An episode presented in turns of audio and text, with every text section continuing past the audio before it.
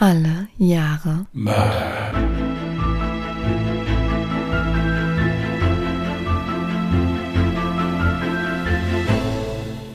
Herzlich willkommen zu Alle Jahre Mörder, der True Crime Podcast mit Christian, hallo. Und Jasmin. Hi. einen schönen Sonntag gewünscht, ihr Lieben. Da wären wir wieder.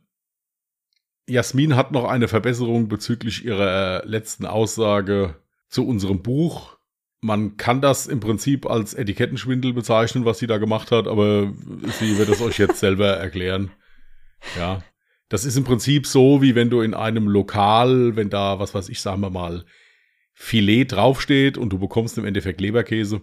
Ja, aber Jasmin wird das jetzt, wird das jetzt verbessern. Also bitte. Jetzt übertreib mal. Also ich hatte letzte, ich hatte letzte Woche ja kurz unser Buch Alle Jahre Mörder angesprochen und hatte erwähnt, dass wir in unserem Buch 22 Fälle plus ein Exklusivfall haben. Das stimmt allerdings nicht. Ich wurde erst heute im Stream darauf aufmerksam gemacht, dass wir nur 20 Fälle in dem Buch haben plus ein Exklusivfall. Also für diejenigen, die es noch nicht wussten, wir haben ein Buch rausgebracht mit 20 Fällen aus unserem Podcast und einem Exklusivfall. Sämtliche Infos und Links findet ihr wie immer in den Show Notes. Ja gut, dann ist ja nur einer weniger, dann ist ja nicht, da ist ja nicht ganz so schlimm. Also das. Äh Nee, zwei, weil ich hatte ja 22 plus ein Exklusivfall. ach so, Also du hast, ach so, du hast den Exklusivfall nochmal extra gezählt. Ja, ist egal. Äh, Also es sind ein paar Fälle drin, ist ein bisschen was zu lesen. Ja. Und dann wollten wir noch Danke sagen, oder? Ach so, Entschuldigung, ja, äh, Ver Verzeihung, ich bin ein kleines bisschen zerstreut heute. Ja, ich muss mich erstmal bedanken für mir, Jasmin dann auch, aber ich bedanke mich erstmal bei der lieben Svenja, die hat mir nämlich einen Fallvorschlag geschickt und den habe ich auch dankend angenommen. Tatsächlich habe ich diesen Fall nämlich nicht gefunden, während ich gesucht hatte.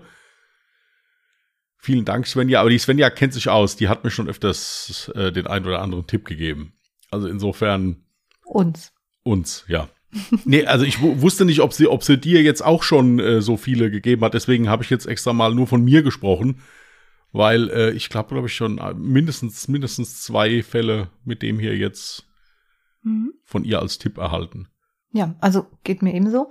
Und äh, kleiner Spoiler, der jetzt eigentlich nur für Svenja relevant ist. Ich werde auch für mein Jahr deinen vorgeschlagenen Fall nehmen.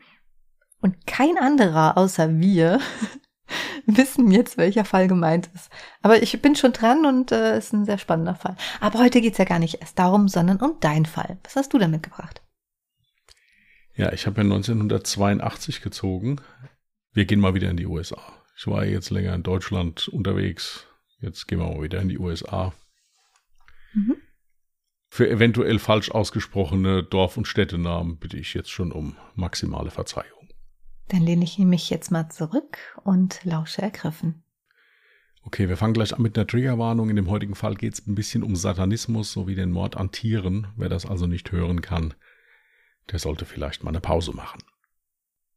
Wenn man aus dem ländlichen Tryon im US-Bundesstaat Georgia die Landstraße in Richtung der Wälder nimmt, gibt es eigentlich nicht viel zu sehen. Mit Ausnahme von Bäumen und einer wirklich herrlichen Landschaft scheint dieser Ort auf den ersten Blick nichts Ungewöhnliches an sich zu haben. Doch verlässt man sein Auto und läuft über einen der schottrigen Waldwege tief in den Wald hinein, stößt man auf die Ruine eines Landhauses. Der rote Backsteinbau fällt direkt ins Auge, weil er das Meer von Grün unterbricht. Geht man dann durch den angedeuteten Torbogen, auf dem ein Baphomet, eine Skulptur einer Ziege mit Teufelshörnern und Flügeln thront, steht man vor den Ruinen eines Herrenhauses, was auf den ersten Blick an ein kleines Schloss erinnert. Die einstigen Besitzer, welche das über 100.000 Quadratmeter große Areal in den 70er und 80er Jahren ihr eigen nannten, gaben ihrem Land den Namen Corpsewood. Leichenwald. Genauso makaber wie der Name sind auch die Erzählungen über das Grundstück, das Haus und den ganzen Wald. Hier soll es nämlich spuken. Immer wieder berichten Anwohner von lautem Hundegebell, ohne dass auch nur ein Hund weit und breit zu sehen ist von Lichtern, die durch den Wald laufen und dann plötzlich wieder sich in ihm verlieren. Ja, einige Besucher behaupten sogar den Klang einer Harfe gehört zu haben. Diese war des Hausherrn liebstes Instrument, und sein Exemplar in seinem Haus war sogar vergoldet. 1985 kam es zu einem Brand in dem leerstehenden Anwesen. Seither schreitet der Verfall voran.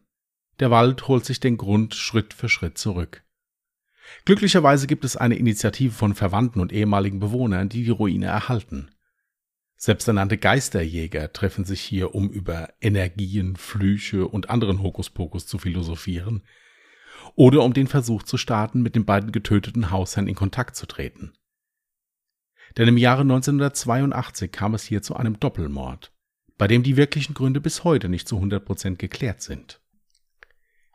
In den frühen 1970er Jahren war Dr. Charles Scudder kein Unbekannter in der akademischen Welt. Nach seinem Studium der Zoologie und verschiedener Fremdsprachen erwarb er einen Doktortitel in Pharmakologie. Kurz darauf stellte ihn die Loyola University in Chicago als außerordentlichen Professor für Pharmakologie ein.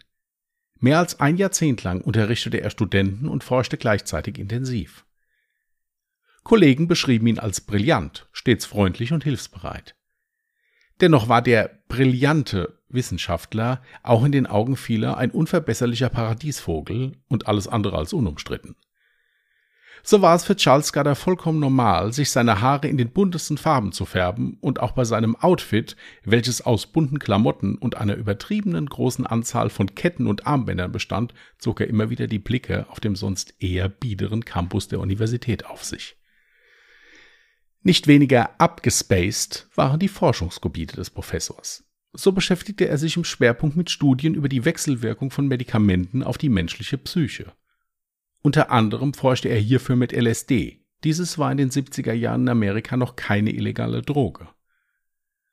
Auch die Erforschung des Glanzfeldeffektes, bei dem Menschen buntes Licht auf die verschlossenen Augen gestrahlt wurde, während sie über Kopfhörer sanfte Rauschtöne auf den Ohren hatten, faszinierte den Professor. Schnell war jedoch zu merken, dass es seine Studien mehr aus persönlicher Neugier als wissenschaftlichem Tatendrang angetrieben war. Auch in Bezug auf sein Privatleben ging es bei Charles Scudder eher turbulent zu. Nach zwei gescheiterten Ehen, aus der zweiten gingen vier Kinder hervor, lebte er bis zu seinem 50. Lebensjahr mit seinem Haushälter Joey Odom zusammen. Was im prüden Amerika der 70er Jahre niemand wissen sollte, war, Charles und Joey hatten eine Liebesbeziehung. Dies sollte sich im Jahre 1976 ändern.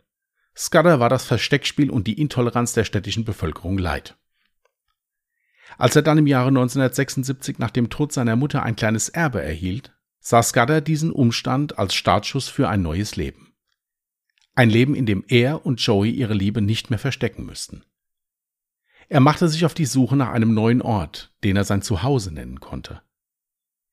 Ein Ort im Hügelland mit dem Glanz der vier Jahreszeiten, aber ohne superkalten Winter, schrieb er in der Mother Earth News und pries die Vorzüge eines Umzugs aufs Land mit guten Versorgung mit reinem Wasser, Holz zum Heizen und Kochen und was am wichtigsten war, mit einem gewissen Maß von Abgeschiedenheit an. Lange musste er nicht suchen, bis er fündig wurde. An einem Ausläufer der Appalachen im Bundesstaat Georgia fand Scudder ein Waldgrundstück von über 100.000 Quadratmeter Fläche. Das Grundstück, welches im Chattooga County lag, war genau das, wonach der Wissenschaftler gesucht hatte. Über zehn Stunden Fahrt von Chicago nach Georgia nahm er auf sich, um alles zu besichtigen und das Areal zu erkunden. Dort fand ich Kolibris, Ziegenmelker, Schmetterlinge, Luchse, große Eichen, Pilze und sanfte Bergwälder, schrieb er in einem seiner Artikel. Zeitgleich mit seinem 50. Geburtstag am 6. Oktober 1976 reichte Scudder seine Kündigung bei der Uni ein und verkaufte sein Wohnhaus in Chicago. Er versteigerte die barocken antiken Möbel des Hauses und verschenkte alle elektronischen Geräte, da sein neues Haus keinen Strom haben würde. Er behielt nur ein paar wichtige Gegenstände, darunter seine vergoldete Harfe. Für sein Haus fand er schnell einen solventen Käufer. Und so hatte Scudder im Januar 1977 sein Leben in Chicago vollständig aufgegeben. Er und Joy Odom zogen nach Georgia, wo sie mit eigenen Händen ihr neues Haus bauen wollten. Da dies natürlich einige Zeit in Anspruch nahm, wohnten sie vorerst in einem Camper neben der Baustelle. Über Schutz brauchten die beiden Männer sich keine Sorgen zu machen, denn mit ihnen lebten zwei deutsche Doggen mit Namen Beelzebub und Asinat im Wald. Auch sind den beiden anfängliche Entbehrungen egal. Viel zu euphorisch waren sie über die Fertigstellung ihres kleinen Schlosses, wie Scudder das Haus in Erzählungen immer wieder nannte. Und irgendwann war es dann endlich soweit. Der rote Backsteinbau mitten in den Wäldern erinnerte schon von seiner Erscheinungsform her tatsächlich an ein kleines Schloss. Die Innenräume richtete Scudder mit antiken Möbeln und schweren Vorhängen ganz im Stile einer Burg ein. Und noch etwas fand man an allen möglichen Ecken des Hauses. Satanistische Symbole. Charles Scudder war seit langem Anhänger der satanistischen Kirche. An dieser schätzte er am meisten die Toleranz gegenüber Homosexuellen sowie die Gleichstellung zwischen Mensch und Tier. Und so war das kleine Schloss, welches beide Corpsewood Männer tauften, gespickt mit Pentagrammen und anderen satanistischen Symbolen. Ebenso die Tatsache, dass zur Beleuchtung Kerzen und Fackeln verwendet wurden, machte die Schlossatmosphäre perfekt. Nun begann für die beiden Herren eine glückliche Zeit. Charles Scudder gab sich ganz dem Malen seiner Bilder, welche oft obskure Motive von Kinderskeletten oder furchteinflößenden Gesichtern zum Thema hatten, sowie dem Spielen seiner goldenen Harfe hin. Joey kümmerte sich währenddessen um das leibliche Wohl sowie um den Garten des großen Grundstücks. Die anfängliche Skepsis der städtischen Anwohner wich schnell der Neugier, und so bekamen Charles und Joey oft Besuch in ihrem kleinen Schloss. Hierbei floss der Wein in Strömen, für Nachschub war stets gesorgt, denn der Hausherr kelterte selbst. Und wenn er Wein aus geschenkten Früchten machte, gab er der Flasche den Namen seines Gebers. Bei den rauschenden Festen, die aber zu einem Großteil auf der Terrasse des Hauses stattfanden, ging es stets fröhlich und auch hier und da etwas schlüpfrig zu. Nicht selten endeten die Feiern dann im Pink Room. Dieser in Rosetöne gehaltene Raum über dem Hühnerstall des Anwesens war lediglich mit ein paar Matratzen und Decken eingerichtet. Hier soll nach so mancher durchzechter Nacht die eine oder andere Orgie stattgefunden haben. So richtig bestätigt wurde dies allerdings von niemandem. Da dies auch oft mit der Vermutung einherging, dass sich einige Gäste von Scudder zu homosexuellen Experimenten überreden haben lassen. Auch Charles Scudders Hang zum satanistischen Glaubensbild verbreitete sich bei den Anwohnern schnell. Und da zu dieser Zeit Filme wie Der Exorzist in den Kinos kamen, ging zunächst eher Ablehnung um. Dennoch wurde die Ablehnung schnell durch die wachsende Neugier an den zwei Paradiesvögeln, die immer noch mit ihren bunten Hippelklamotten herumliefen, abgelöst. Als Wohnsitz zweier homosexueller Männer, von denen mindestens einer Satanist war, wurde Corpsewood Männer dennoch schnell zur Zielscheibe für Verdächtigungen. Diejenigen, die das Paar dann jedoch öfters besuchten, berichteten dann, dass die beiden Herren freundlich waren und ihre Gäste oft zu Essen und selbstgemachtem Wein einluden. Da die beiden Männer sich mit den Einheimischen anfreundeten, wurde Corpsewood Männer zu einem gesellschaftlichen Ziel. Joey Odom war ein hervorragender Koch und Scudder ein herzlicher und überschwänglicher Gastgeber, der oft zu seiner goldenen Harfe griff und für die Gäste spielte. Candy Grogan, eine Einwohnerin von Tryon, wurde von der Chicago Tribune als Scudders engste Freundin bezeichnet. Sie beschrieb eine Dinnerparty mit Kerzen auf Corpsewood Männer, bei der es ein Fünf-Gänge-Menü mit Wein in Silberpokalen serviert gab. Es war eine Fantasie, sagte sie 1983 in einem Zeitungsinterview. Es war das Jahr 1982, als der 17-jährige Avery Brock auf das Grundstück von Corpsewood Manor kam. Brock, ein begeisterter Jäger aus dem nahegelegenen Walker County, hatte trotz seines jungen Alters bereits ein hartes Leben hinter sich. Sein Vater verstarb früh und mit dem neuen Mann seiner Mutter kam er einfach nicht klar. So zog Avery im Alter von 17 Jahren zu seinem Kumpel Tony West. Der 30-Jährige hatte in jungen Jahren jedoch einige Aufenthalte in psychiatrischen Kliniken sowie im Gefängnis hinter sich.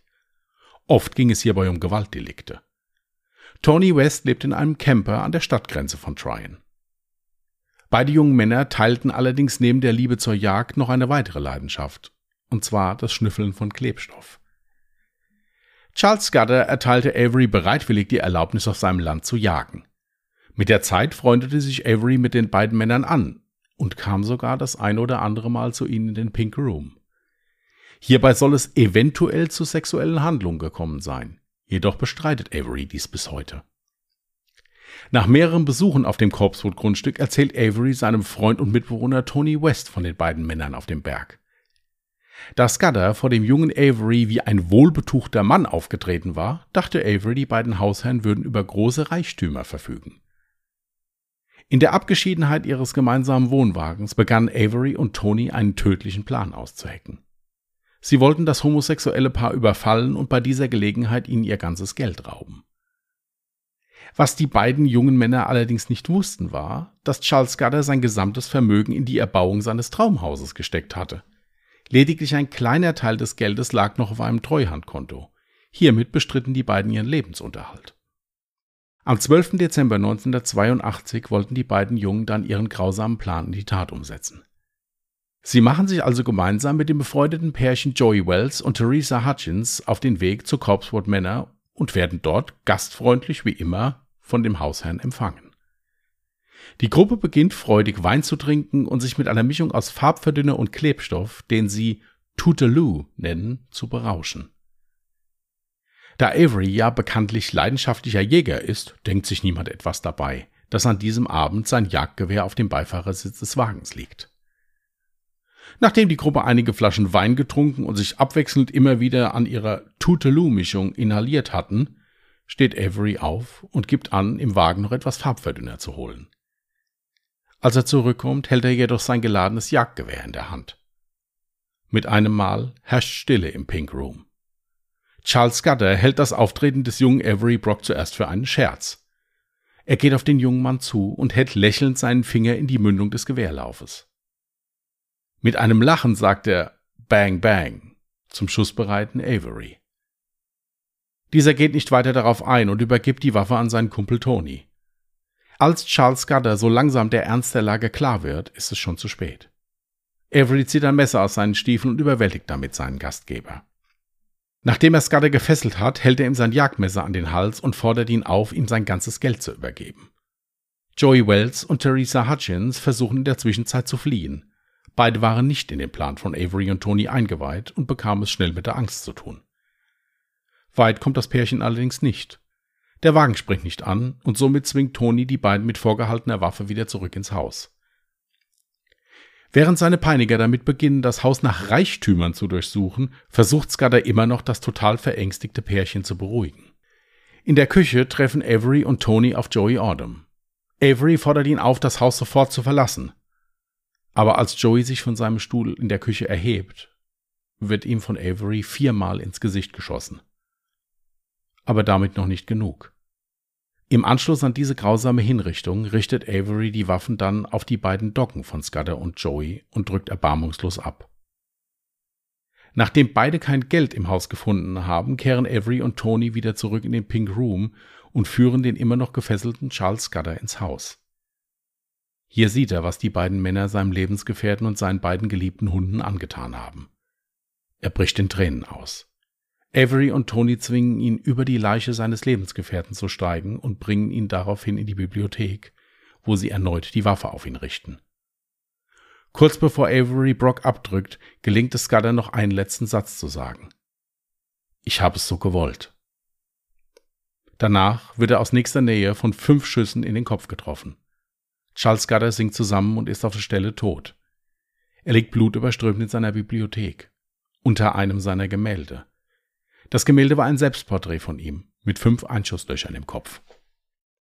Danach lassen Avery und Tony die verängstete Theresa Hutchins und Joey Wells laufen und nehmen die wenigen Wertgegenstände mit, die sie finden können. Unter anderem die goldene Harfe des Hausherren. Mit dem Geländewagen von Scudder machen sie sich auf den Weg in Richtung Mexiko. Aber weit kommen sie nicht. Da ihnen das Fahrzeug als zu auffällig erscheint, überfallen sie an einer Raststätte einen Soldaten, der die Nacht in seinem Fahrzeug verbringen will. Tony fesselt ihn mit Handschellen und gibt vor, ihn im nahegelegenen Wald an einen Baum zu binden. Aber als Avery gerade das Diebesgut ins andere Auto umräumt, hallen zwei Schüsse durch die Nacht. Tony hat den Soldaten im Wald erschossen. Im Zuge dessen kommt es zum Streit zwischen dem Mörderduo, was sich somit trennt und jeder seine Flucht alleine fortsetzt. Die Leichen von Charles Scudder und seinem Lebensgefährten Joey Autumn werden zwei Tage später von einem Freund der beiden gefunden. Nachdem die Polizei die Ermittlungen aufgenommen hat, meldet sich Theresa Hutchins bei den Ermittlern. Sie beschuldigt in ihrer Aussage Avery Brock und Tony West des Mordes an den beiden Hausherren. Als Grund für ihre späte Aussage gibt sie Angst und Schock über die Tat an. Avery Brock kehrt am 20. Dezember 1982 nach Georgia zurück, wo er sich freiwillig der Polizei stellt. West flieht derweil nach Chattanooga, Tennessee, wo er sich am Weihnachtstag ebenfalls freiwillig stellt. Bei seinem Geständnis gegenüber der Polizei sagt Avery Brock aus, Alles, was ich sagen kann, ist, dass sie der Teufel waren und ich sie getötet habe. So denke ich darüber. In der breiten Öffentlichkeit erntete Avery Brock für seine Aussage über Charles Scudder und Joey Odom leider sogar Zustimmung. Jedoch der Mord an den Soldaten wird von den Bewohnern aufs schärfste verurteilt. Später hält sich hartnäckig das Gerücht, dass die beiden jungen Männer ohne den Mord an den Marinesoldaten niemals vor Gericht gestellt worden wären. Aber dort standen sie nun, vor Gericht. Die Verteidiger von Avery und Tony versuchten die schrecklichen Taten damit zu erklären, dass sie mit dem im Haus vom Scudder gefundenen LSD vergiftet wurden und somit keine Kontrolle mehr über sich hatten. Die beiden gefundenen Flaschen LSD waren jedoch unberührt und auch im Wein wurde, wie zu Beginn vermutet, kein LSD gefunden. Nach einigen Tagen spricht das Gericht sein Urteil. Avery Brock wird wegen zweifachen Mordes zu dreimal lebenslänglich verurteilt. Tony West wird wegen Mordes und Beihilfe zum Mord zum Tode verurteilt. Das Urteil wird jedoch später in eine lebenslange Haft umgewandelt. Charles Scudders Asche wurde nach Wisconsin überführt, wo seine Schwester ihn in seinem Familiengrab beisetzen ließ, während die Asche von Joey Autumn auf dem Gelände von Corpswood in den Rosengarten gestreut wurde, den er immer so liebevoll pflegte. Noch nach der Verurteilung der Täter hielten sich hartnäckige Gerüchte, was so alles auf dem Corpswood Männer geschehen war. Immer wieder war von Teufelsanbetungen, Massenorgien und pädophilen Massenvergewaltigungen die Rede. Beweise hierfür gab es allerdings nie. Ja, das ist ein krasser Fall, der auch so ein bisschen Mystery mit sich bringt, was ich sehr spannend finde. Also zunächst ist mir jetzt ganz äh, speziell im Kopf geblieben, dass du sagtest, ja, es hielt sich das Gerücht dass die beiden Männer ohne den Mord an den Soldaten niemals vor Gericht gestellt worden wären. Äh, wie was? Ja. Weil alle da in diesem Ortsteil die zwei als äh, Satanisten angesehen haben oder weshalb? Ja, also in dem einen Artikel, den ich gelesen habe, das Problem ist, die Zeitung wollte das natürlich ja nicht so, so aussprechen. Zum einen war es wirklich so, dass natürlich zu der damaligen Zeit auch viele Menschen noch ein Problem mit Homosexualität hatten. Dann waren das auch noch Satanisten. Ja, und die waren ja sowieso von ihrem, von ihrer Art her sehr abgespaced. Also das waren ja eher so zwei Althippies, so ein bisschen auch noch dazu. Und das ist halt sowas wieder gewesen wie, äh, ja, das ist sowas wie die Bildzeitung gewesen. Jeder find's scheiße, trotzdem weiß jeder, was drinsteht. Und genauso war das hier auch. Jeder hat sich da oben äh, schön mit Wein zugeschüttet und hat sich da gut gehen lassen im Wald. Wenn aber hinterher gefragt wurde, warst du da? Dann, nee, nee, ich doch nicht. Oder so. Und das hat, hat sich also so durchgezogen im Prinzip. Ja, also übrigens zu diesem Mystery-Teil, was ich halt sehr erschreckend fand, war, dass Charles Scudder, das letzte, was er gesagt hat, hat, war, ich habe es ja so gewollt. Und du hast beschrieben, dass er ja dann genau unter dem Gemälde quasi äh, dann darunter tot lag, mit genau fünf Einschusslöchern im Kopf, genauso wie er sich selber damals porträtiert hatte.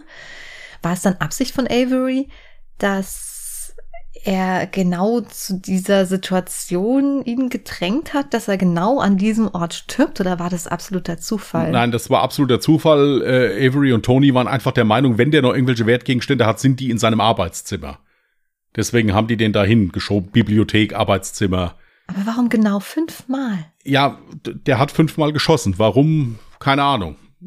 Es waren fünf Kann Schüsse. Kann es denn vielleicht sein, dass er das Porträt gesehen hat und sich unterbewusst davon beeinflussen lassen hat? Gerade wenn jetzt viel Alkohol im Spiel war oder eben auch das Zeug, was sie da geschnüffelt haben, keine Ahnung, Klebstoff etc., dass das irgendwie ja unterbewusst im Kopf geblieben ist, dieses Gemälde, dieses Selbstporträt und der Plan, die zwei umzubringen, stand dann vielleicht ja eh schon, aber die Art und Weise, wie, hat das Ganze eben beeinflusst.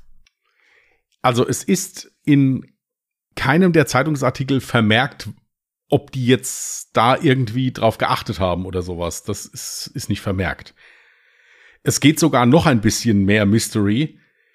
Ich habe einen Podcast gehört, wo also gesagt wurde, dass kurz nachdem Scudder erschossen wurde, seine Stimme nochmal zu hören war. Und die hat so, so einen Vers aufgesagt dann.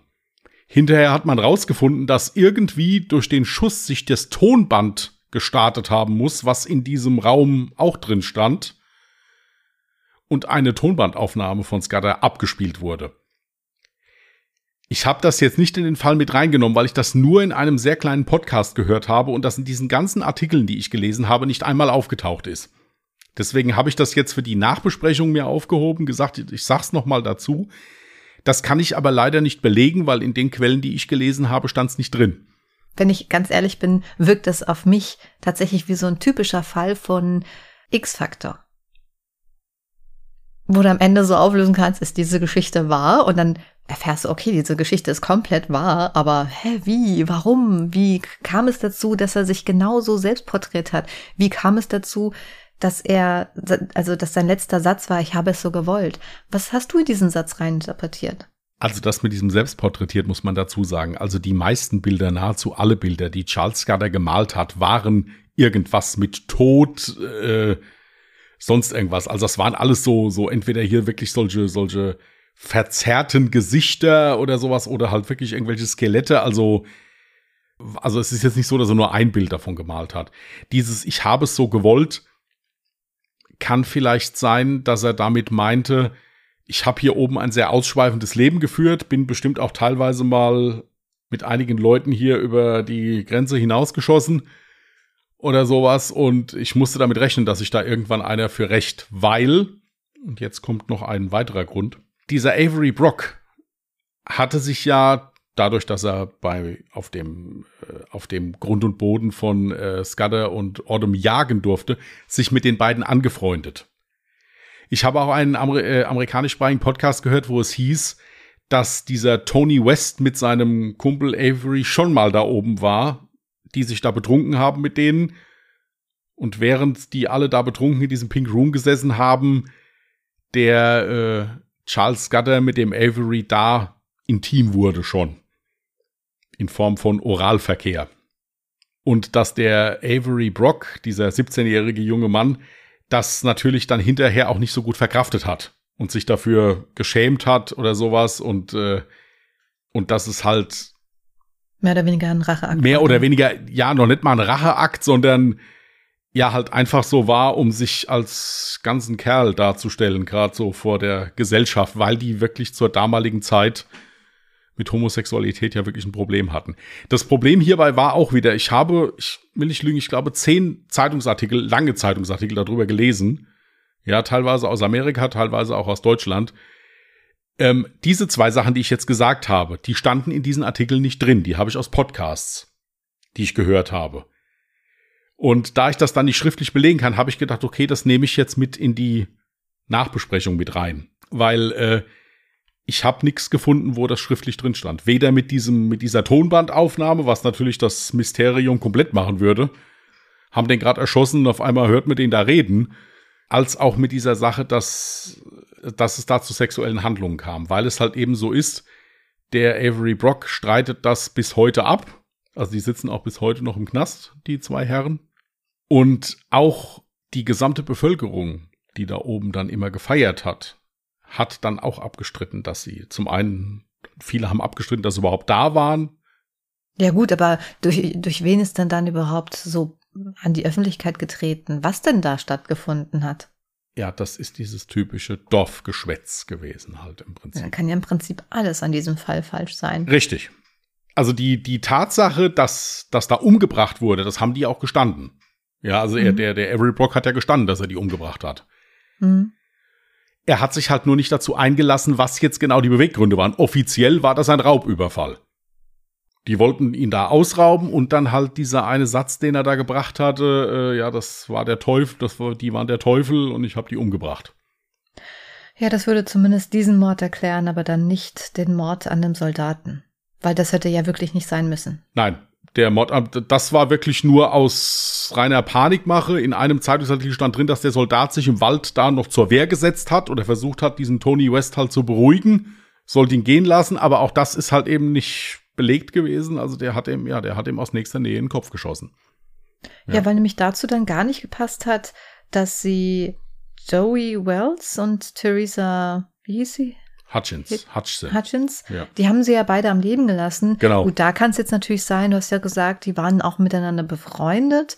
dass sie deswegen eher Skrupel hatten, die zwei umzubringen, trotz dessen, dass sie ja eigentlich Zeugen eines Mordes oder zwei, zweier Morde wurden. Ja, also es ist ein, ein, sehr schwieriger Fall, der wahrscheinlich auch wirklich mit ein bisschen Vorsicht zu genießen ist, äh, was das ganze Aufschmücken der Thematik ja. angeht, weil du, wie du schon sagtest, wahrscheinlich auch vieles einfach durch, ich sag mal in Anführungsstrichen, Dorfgeschwätz halt eben auch durch die Presse dann auch natürlich weiter verbreitet ja. wurde. Was ich übrigens auch ein bisschen absolut konträr empfand, dass zumindest Charles Scudder oder halt eben beide sich äh, extrem dem Satanismus hingezogen gefühlt haben, was Sinn ergibt, weil du ja sagtest, gerade in dem Bereich war die Toleranz äh, für Homosexuelle und die Gleichstellung von Mensch und Tier sehr wichtig. Ja. Das ergibt Sinn. Ich fand es dann nur ja, fast schon ja, falsch ausgedrückt, aber ich fand es fast schon lustig, dass sie da aber trotzdem komplett konträr dazu aussahen und eher wie so Hippies durch die Gegend gelaufen sind. Ich muss jetzt auch gestehen, ich habe jetzt auch schon dieses eine Foto, was du mir in die Dropbox gelegt hattest, äh, habe ich mir schon geöffnet von den zwei Opfern. Und ja, also die sehen halt wirklich beide nicht aus, als würden sie jetzt dem Satanismus angehören. Ja, ich, zu dieser Sache mit dem Satanismus kann ich noch was sagen wenn man jetzt an Satanismus denkt, dann denkt man ja wirklich immer an komplett schwarz angezogene Menschen, die da in irgendwelchen Pentagrammkreisen mit Kerzen sitzen oder so, oder gar irgendwelche Opferrituale oder sonst irgendwas. Zu der Zeit der 70er Jahre waren die Satanisten wirklich mehr so, ja, was heißt, was heißt wissenschaftlich angehaucht. Ähm, es ging dabei weniger um, äh, um jetzt diese Rituale, sondern mehr um eine andere Weltanschauung, die jetzt halt eben konträr zu dem, zu dem normalen kirchlichen Weltanschauung war. Das ist mir bewusst, aber du hast ja auch gleichzeitig das Haus beschrieben, was ja auch eben diese Gemälde, die er auch gezeichnet hat, die ja auch sehr viel sich mit Tod und sowas beschäftigt haben. Äh, und du hast ja auch von Pentagramm etc. pp. in einem Haus berichtet. Also das spricht ja dann schon so ein bisschen dafür, dass es normalerweise ein bisschen nach außen tragen, nur halt eben an ihrem Klamottenstil oder ne, an ihrem ja. Erscheinungsbild. Da waren sie dann mehr modisch angehaucht, bunt. Ja, ja. Fand ich sehr interessant tatsächlich, dass das so komplett konträr war. Ja, bei diesem Charles Scudder muss man auch sagen, das ist auch meiner Meinung nach wieder so ein bisschen das perfekte Beispiel zwischen Genie und Wahnsinn. Dieser Mann, guck mal, wie viele Studiengänge der absolviert hat. Hm. Der hat mehrere Fremdsprachen studiert, dann hat er Tiermedizin komplett studiert, dann hat er nochmal Pharmakologie hinten dran gehängt. Also es war ein hochintelligenter Mann. Zu diesem Mann hätte mich ein psychologisches Gutachten sehr interessiert. Ja, das ist ja gut, das konnte man leider nicht mehr machen. Also das war wirklich so ein, ja, musisch und haben mich interessiert, wie gesagt, Künstler ja auch, hat ja auch gemalt, ja, und so. Also das ist wieder so das perfekte Beispiel zwischen Genie und Wahnsinn, bin ich der Meinung. Ja. Es wurde dann zum Beispiel auch gesagt, es wurde dann eine Dame, die da oben auch mitgefeiert hat, des Öfteren interviewt. Und die hat gesagt, ihr wäre immer aufgefallen, dass der Wein unheimlich süß war da oben. Sofort haben die Leute dann wieder gesagt, ja, da ist bestimmt was beigemischt worden, um die Leute dann da gefügig zu machen und so. Mhm. Weil der ja auch noch Pharmakologe war, also der kennt sich ja aus mit solchen Mitteln und so. Deswegen, man kann da jetzt ein, ein abendfüllendes Programm drüber machen, was da oben hätte alles passiert sein können. Wenn du mich nach meiner persönlichen Meinung fragst, ich persönlich denke, da oben wurde ordentlich gefeiert, da wurde ordentlich getrunken und da ist bestimmt auch das eine oder andere Tabu mal gebrochen oder etwas gedehnt worden. Bin ich mir sicher. Aber mhm. ich persönlich kann mir nicht vorstellen, dass es dazu irgendwelche Teufelsanbetungen oder gar irgendwelchen Massenvergewaltigungen kam, weil das diese zwei Männer da einfach nicht so die Typen für waren. Ja, das wäre meine nächste Frage gewesen, weil ganz ehrlich, mh, mm, es kam anfangs so rüber, als, also als müsste man kein Mitleid mit den Opfern haben, weil die mit Sicherheit auch viel Dreck am Stecken hatten. So kam das ein bisschen durch. Also ich war wirklich am Ende so ein bisschen irritiert, fühle ich jetzt mit den Opfern. Tatsächlich hatte ich auch nur direkt zum Schluss äh, so krasses Mitleid mit dem Soldaten, weil ich das überhaupt nicht verstanden hatte, warum er damit in die Story reingezogen wurde. Der konnte nun mal gar nichts dafür. Und bei Charles und Joey hatte ich halt eher das Gefühl, so ja, wahrscheinlich haben die ihm irgendwas oder den beiden irgendwas angetan, was sie eben nicht wollten. Und das fühlte sich an wie ein Racheakt klar hinter dem Deckmantel, wir wollten die ausrauben, aber wenn es nur um Raub geht, dann hätten sie die beiden nicht umbringen müssen. Und vor allem die zwei Hunde. Da gebe ich dir hundertprozentig recht. Ich bin der Meinung, dass die beiden, speziell dieser, äh, dieser Charles Scudder, bestimmt das eine oder andere Mal, wenn da oben jemand mitgefeiert hat, den er jetzt auch interessant fand und der gut eingetrunken hatte, hat er bestimmt versucht, den zur gleichgeschlechtlichen Liebe vielleicht mal zu bekehren oder zu überreden oder das mal probiert. Das kam auch immer so ein bisschen raus. Er war ja auch deutlich älter zum Beispiel als sein Lebensgefährte. Und dieser Lebensgefährte, äh, also dieser, dieser äh, Joey Autumn, ja, der hatte da im Prinzip auch nicht so viel zu sagen. Also der Charles war da schon der Chef und hat das gemacht. Er war ja auch der ausschweifende Gastgeber und der Joey, ja, der hat sich halt ums Haus gekümmert und um ihn gekümmert und ums Essen und so.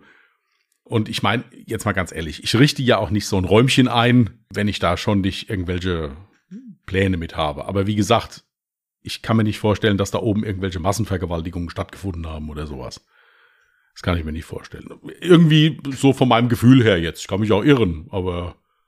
Ja, den letzten Punkt, den ich mir aufgeschrieben hatte, war noch, dass ich es überhaupt nicht nachvollziehen konnte, warum Theresa Hutchins den Mord oder die Morde nicht bei der Polizei gemeldet hat. Gut, ihre Erklärung war, sie stand noch unter Schock und sie hatte wahnsinnige Angst. Aber was war eigentlich mit Joey Wells? Von denen hast du, also den hast du dann gar nicht mehr erwähnt. Nein, der wurde auch nicht erwähnt. Also in keinem der Zeitungsartikel und da gebe ich dir hundertprozentig recht. Wenn ich weiß, okay, das Mörderduo ist auf dem Weg nach Mexiko, also die können mir nicht mehr gefährlich werden, dann bin ich sofort bei der Polizei danach. Also dann, ja, so oder so, selbst wenn sie nicht auf dem Weg nach Mexiko sind. Ja, aber, aber, es, aber, aber da, deswegen brauche ich keine Angst zu haben dann. Ja, also das ja. ist ja dann Quatsch. Wenn die auf dem Weg nach Mexiko sind, da ist es logisch. Der erste Weg von mir ist zum Polizeirevier und dann sage ich, was da passiert ist. Und ab dann bin ich ja eh beschützt, wenn man es so nimmt. Ja, also ich kann es verstehen, wenn, wenn man sagt, ich stand unter Schock, hatte Angst. Ähm, ich glaube, das ist ganz normal, ähm, direkt nachdem es passiert ist. Aber ich finde, zwei Tage sind dann wirklich schon eine Zeitspanne, die man nicht nachvollziehen kann, zumal sie das ja dann auch nicht so gesagt hat, sondern erst nachdem die Leichen gefunden wurden. Und da stellt sich die Frage, warum hat man die Leichen gefunden? Wer hat sie gefunden? Ein, äh, ein Freund von den beiden, der zu Besuch da hochgegangen ist, hat die beiden gefunden dann. Ah, okay, gut. Und, und das, was du vorher gesagt hast wegen äh, Theresa, das ist das der, der springende Punkt. Sie hat sich erst dann gemeldet, als dann rum war, hallo, wir haben die Leichen von den beiden gefunden.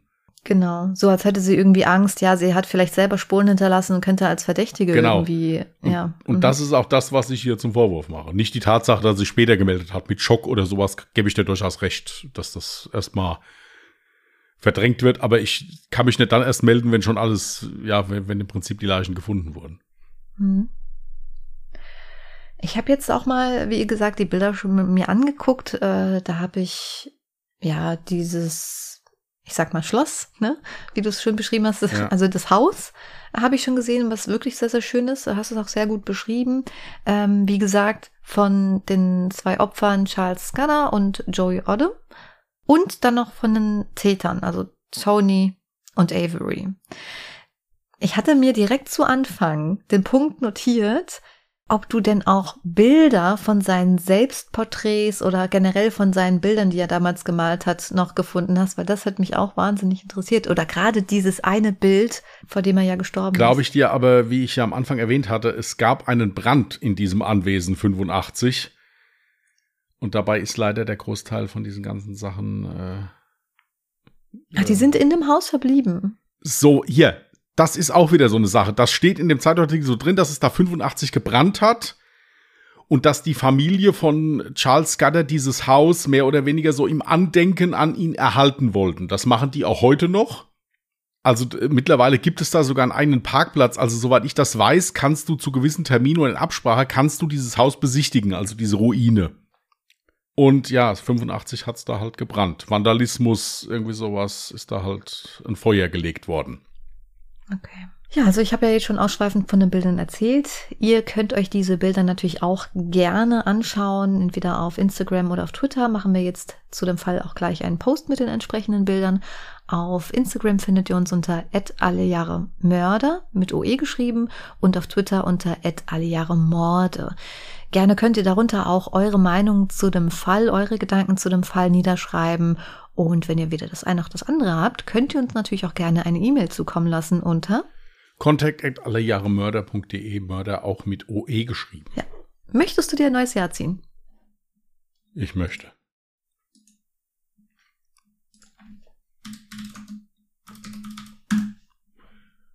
Zweitausendsiebzehn. 2017 hattest du bislang nur einmal. Da wirst du sicher noch was finden. Gut.